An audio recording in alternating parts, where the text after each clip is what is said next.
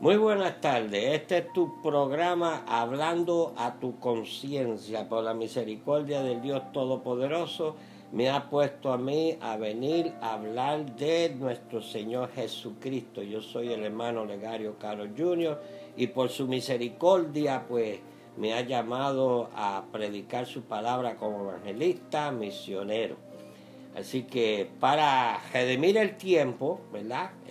saludamos a todos los que nos están escuchando. Este programa pues viene de en las manos de Dios, el ministerio en las manos de Dios, guiado por el Espíritu Santo. Los pastores Edra y su esposa, la pastora Erika, les envían saludos. Así que bendito sea el nombre de Jesús. Acuérdense, Maranata, Cristo está por venir, mi hermano. Así que escuchen Escuchen la palabra y vamos a ver qué es lo que el Señor tiene en esta tarde, en el día de hoy. Mira esto, vamos a hablar sobre el Padre y sus dos hijos. Eso se encuentra en Lucas capítulo 15 y voy a utilizar el verso del 11 al 13. Así que que tenga su Biblia o si no, pues después la busquen lo leen bien, ok, pero escuchen, el Espíritu de Dios está hablando hoy. Así que escuchen lo que el Espíritu Santo tiene para cada uno de ustedes. Lucas capítulo 15, versículo 11. Jesús siguió contando, un hombre tenía dos hijos. El menor dijo a su padre, Padre, dame la parte de los bienes que me corresponde. Y el padre dividió sus bienes entre los dos. No muchos días después, el hijo menor juntó todo y se fue a un país lejano. Y allá desperdició sus bienes viviendo perdidamente. Ah, oigan esto, ¿verdad? Aquí podemos ver, les voy a dar aquí un poco de las notas que yo siempre tengo la costumbre. Mira esto, para ustedes, vamos a ponerlo en, en el idioma que podamos entender. Dice, el hijo menor recibió su herencia temprana. O sea, le pidió la parte a su padre que le correspondía y, y el padre pues se la dio. ¿verdad? No vamos a entrar entre eh, en la teología de lo que sucedía, en la ley judaica y todo eso, sino vamos a ponerlo sencillo. Yo soy un hombre que me gusta mantener las cosas sencillas. Vamos a ver aquí. Y dice, y se fue de la casa de su padre. Recibió su herencia y se fue. Cuando gastó todo el dinero, porque él estaba, ¿verdad? Eh, gastando sin dinero como si nunca se, iba, nunca se iba a acabar, ¿verdad? Pero todo se acaba, todo se acaba, si tú no lo administras bien, todo se acaba. Pues ¿qué sucedió aquí? Cuando se gastó el dinero, right, las mujeres solo eran un recuerdo y el buen tiempo se acabó. O sea, cuando tú tienes dinero y estás en ese tipo de ambiente, vas a tener muchos amigos, vas a tener muchas amigas. ¿Por qué? Por la sencilla razón de que ellos van a estar al lado tuyo porque tú eres el que está desjochando. ¿Ah? ¿Viste? Tú eres el que está desjochando, ellos van a estar ahí. ¿Ah? Pues ¿qué sucede? Luego de que acabó todo, que se le acabó todo, comenzó a tener hambre. Y tuvo tanta hambre que incluso las vainas con las que estaba alimentando los cerdos les parecían buenas. ¿Eh? Pero ¿qué sucede aquí? ¿Qué pasó con él? Que mira, un joven judío, ¿verdad? Termina trabajando, apacentando, apacentando cerdo. Ustedes saben que la Biblia nos habla que el cerdo es un animal inmundo. Ah, y no solo eso, que está apacentando cerdo, ¿verdad? Mira dónde cayó este muchacho. En el fango cenagoso ese que dice, ¿verdad? Porque los cerdos viven donde? ¿Eh? ahí en ese fango, en ese lodo, en, eso, ahí estaba él. Y todavía, mira lo que el hambre lleva, las consecuencias de las decisiones que a veces nosotros tomamos, todavía ve las vainas con lo que el cerdo se estaba alimentando y les parecía bueno. Todavía nosotros a veces estamos hasta en el piso, allá en el fango cenagoso, sabiendo que estamos mal todavía buscamos algo dentro de ese mundo que está bien. Y él creía que él miraba eso y decía, wow, está, está, eso está bueno. Parece que esos cerditos están comiendo bueno, ¿verdad? Pero ¿sabes qué? Nadie le daba nada a él, nadie. Nadie. Todo el mundo lo, echó para el lado. ¿Eh? ¿Por qué? Pues ya no tenía plata, ya no tenía dinero. ¿Eh? ¿Viste? Ah, ¿Por qué pasó aquí? En medio de todo esto, él volvió a la cordura y se dio cuenta de que tenía un problema. Y se dijo, en casa de mi padre hasta los jornaleros tienen suficiente comida y aquí me muero de hambre. Ah, a veces tenemos que llegar ahí. ¿Eh? A veces tenemos que llegar ahí. Eso me pasó a mí. Yo no era cristiano para la época, pero yo estaba lo más bien con mi padre, mi familia, tenía todo. ¿eh? Terminé mi universidad, me me fui para el ejército, salí del ejército, el tiempo lo cumplí, pero ¿qué sucede? Me fui a vivir la vida esa en droga, alcohol y espiritismo, santerismo y fiesta y había dinero y de igual manera había tanto dinero, tenía un montón de amigos, pero ¿qué pasó? Mm, a mí también se me fue todo. Yo no puedo considerar mi hijo pródigo porque yo no conocía al Señor. Yo era un pecador. Yo era un pecador completo. ¿Ah? Pero termino en el hospital de veteranos, el hospital militar, ¿verdad? Encejado con los locos, y ahí yo pude entender porque volví a mi sentido. ¿Ah? Igual que le pasó a él, volvió a su sentido, a su cultura, a su cordura. ¿Y qué fue lo que dijo? En casa de mi padre. ¿Ah? ¿Viste? Y aquí decidió regresar con su padre. O sea, realizó porque le pidió, dijo, he pecado contra Dios y he pecado contra mi padre. Ah, voy a regresar a donde mi padre, dice el muchacho. Mientras aún estaba lejos, su padre lo, lo vio llegar. Corrió, lo abrazó y lo besó, dice la Biblia en Lucas 15, 18, 20. Lo abrazó de tal manera y le dio un beso en el cuello porque era una costumbre. Y, y, el papá estaba pero súper contento, imagínate, estaba lleno de gozo porque vio a su hijo. Entonces el hijo le dice todo lo que pasó y le pide perdón, pero todavía con humildad le dice, Padre, vengo para que tú me pongas en la posición como los, como los jornaleros tuyos. Ah, él estaba dispuesto a estar como los jornaleros, como una persona que trabajaba con su papá. Ah, pero mira esto, el padre aceptó la confesión de su hijo, pero rechazó su solicitud de convertirse en un jornalero. Al contrario, en cambio, lo que hizo fue que los recibió nuevamente como un miembro de la familia con todo, con todo su derecho. Ah, qué misericordia, ¿verdad? ¿Viste? Así que donde quiera que tú estás parado, no te creas que Dios te está usando, porque te creas que eres el papito lindo de Dios. No, no, no, es por la misericordia de Dios. Ah, tenemos que mantenernos humildes como este muchacho. ¿Sabes qué? La mayoría de las predicaciones que yo he oído de las enseñanzas me le dan duro a este muchacho. Y sin embargo, él demostró todo lo contrario, porque él se humilló, él reconoció de que él estaba mal y volvió donde su padre. Pero vamos a ver hacia adelante, mira. El padre enseguida dijo a su sirviente, traigan pronto la mejor túnica y pongan un anillo en su dedo y sandalias en sus pies. Trae el ternero cebado y mátalo. Tengamos una fiesta y celebremos. Eso fue lo que dijo el papá. Eso lo vemos en los versículos 22 y 23. Mm, ¡Qué bienvenida, viste!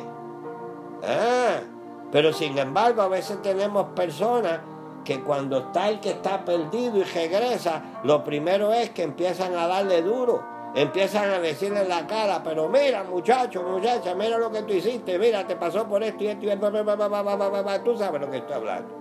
Ah, no, pero aquí fue todo lo contrario. Aquí le demostró amor, la misericordia, aquí lo recibió porque era su hijo. Ah, a mí tenemos que tener cuidado porque nadie, nadie está exento de, de no caerse. En cualquier momento se puede caer uno. ¿Por qué? Porque estamos en medio de un conflicto, estamos en medio de que el enemigo quiere eh, eh, eh, a ganar tu alma para llevarte para el infierno con él, porque él va a terminar en ese lugar. Ah, pues hay que tener cuidado. Mira esto. La túnica, el anillo, las sandalias eran símbolos de posición y aceptación. Ah, lo primero que el padre dice es, tráigame la túnica y el, anillo y las sandalias. ¿ah? ¿Ves? ¿Ves lo que te quiero decir? Un manto en aquella época, un manto largo, largo significaba distinción. Un anillo ¿ah? era el sello de autoridad de la familia, o sea, le puso el anillo para atrás y tenía su, su, emblema y, y, todo el mundo que veía el anillo de él con la túnica sabía que él pertenecía a esa familia y que tenía todo el derecho, tenía toda la autoridad como miembro de esa familia que el Padre le había dado. ¿Verdad? Suena como nosotros. Nosotros tenemos eso, nosotros los cristianos, los hijos de Dios, ¿verdad? Ah, por eso hay que tener cuidado. Por eso hay que tener cuidado. La sandalia eh, significaba que ya no era esclavo, ¿viste? Porque los esclavos andaban descalzos. No, ya él no es esclavo, él es un hijo, él era un esclavo del pecado, él era un esclavo de la decisión que él tomó. Mira, si tomaste una decisión incorrecta, mira, olvídate de eso, pide perdón al Señor, levántate, ¿ah? regresa donde el Padre y tú vas a ver cómo el Padre te va a recibir. ¿Eh? Y no solo que te va a recibir, sino que te va a restaurar. Y luego que te restaura, empieza a utilizarte para que Jesucristo sea glorificado. Porque tú eres un hijo de Dios o una hija de Dios. ¿eh? Y el Espíritu Santo mora en ti y el Espíritu empieza a utilizarte para que Cristo sea glorificado. Bendito el nombre de Jesús. ¿eh?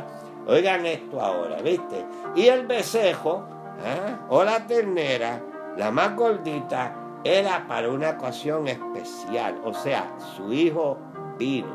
Pero ahora vamos a ver aquí, ¿eh?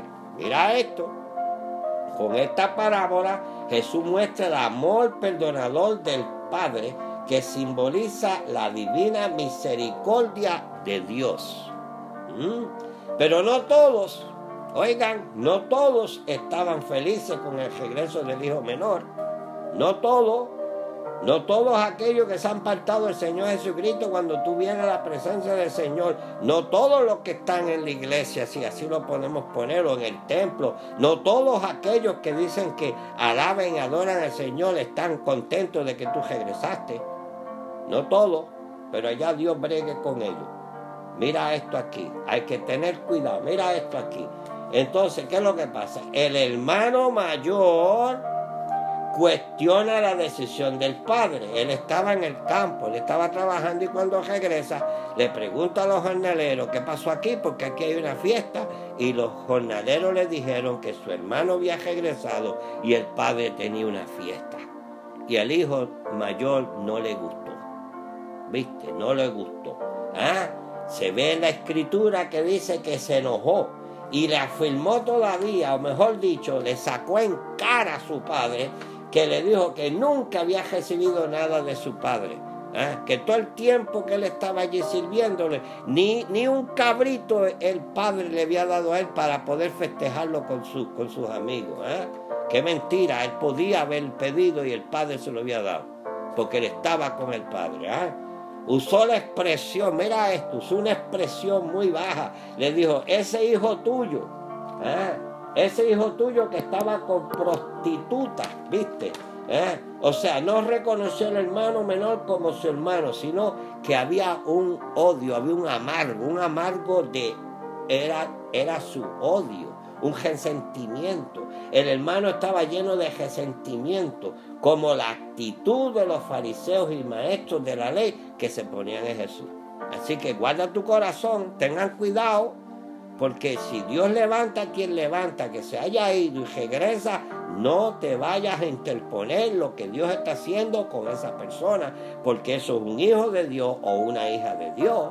Mm, ten cuidado lo que entre en tu corazón. Acuérdate que de la abundancia del corazón habla la boca. Ah, tienes que tener mucho cuidado.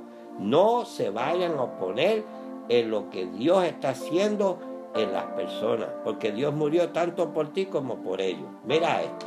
¿ah? En el versículo 31 el padre le suplicó a su hijo a su hijo mayor, le dice, "Hijo mío, siempre estás conmigo y todo lo que tengo es tuyo."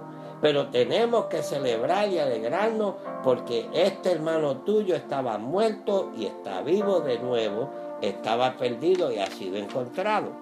Pero cuando tú tienes celo, cuando tú tienes resentimiento, cuando tú estás en tu corazón lleno de pecado, tú no puedes ver lo que Dios está haciendo, ni contigo ni con los demás. ¿Mm? Porque el pecado te tiene esclavizado.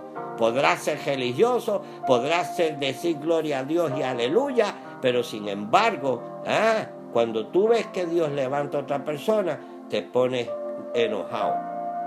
Tienes que tener cuidado con eso. Si tú estás ahí, pídele perdón al Señor. Mira esto. El amor del Padre incluía a ambos hermanos.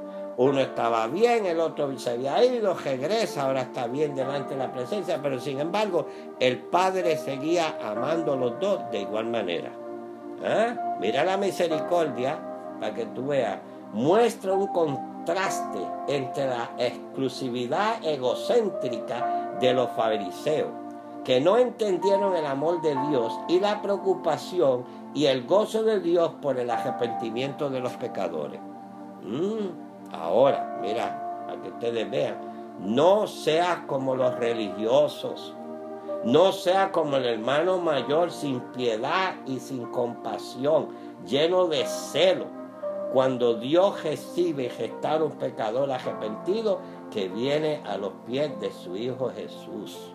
Voy a repetir esto.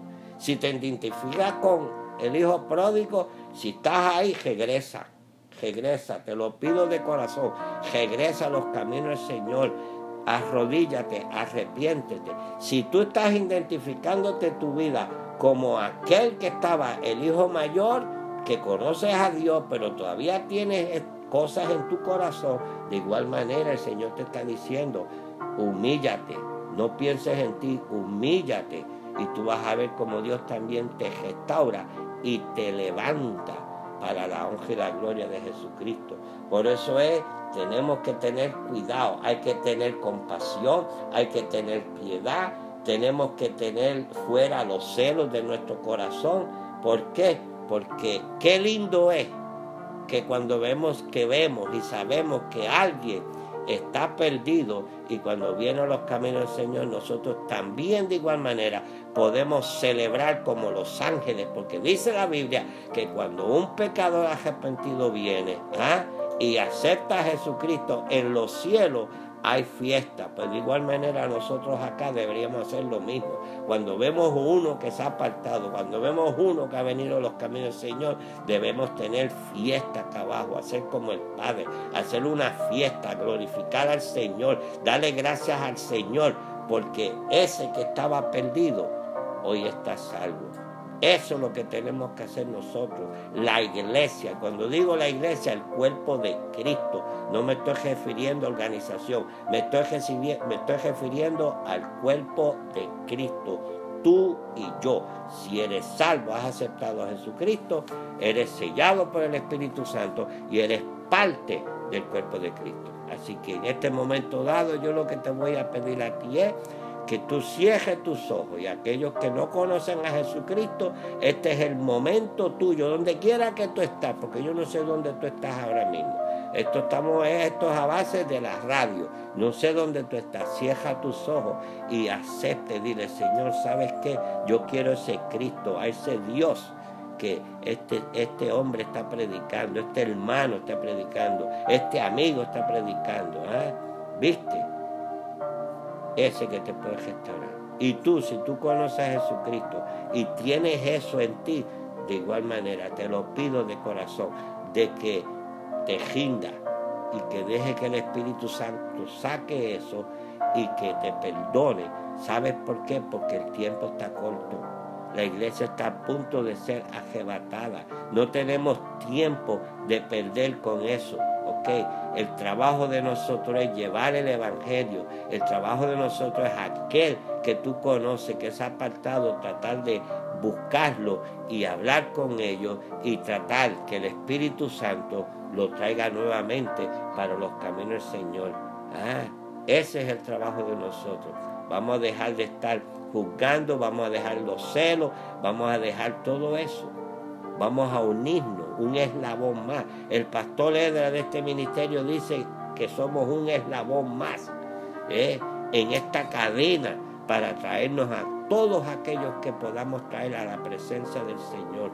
Es como yo digo, yo solo soy un soldado en esta fila, en el ejército de Cristo, donde quiera que nos envíe, pero tenemos que llevar el mensaje de exaltación, el mensaje de arrepentimiento, el mensaje de amor, el mensaje de que mira a mi hijo, mira a mi hija, como decimos en mi país, en Puerto Rico. ¿ah? Ven a los caminos del Señor porque el tiempo se está acercando. Si te mueres sin Cristo, te vas a perder. ¿Viste? Con amor. ¿eh? Con amor.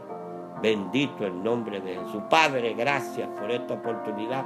Gracias, mi Dios, por, por el tiempo que tú nos has permitido en este ministerio, hablando a tu conciencia, Señor.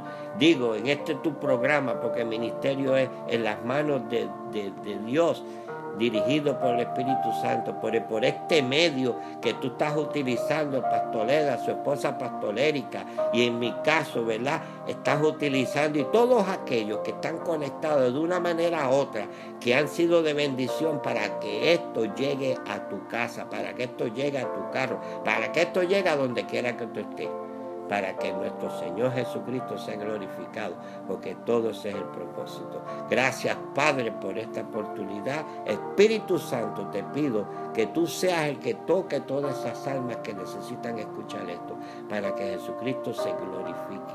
Aleluya. Como siempre te digo, todos los miércoles tenemos este programa, estamos todos los miércoles y los martes el pastor, los jueves la pastora y yo los miércoles, para que Cristo sea glorificado. Así que en el nombre del Padre, el Hijo, Espíritu Santo, te voy a decir siempre como termino, Maranata, Cristo viene por su iglesia. Amén. Gloria a Dios.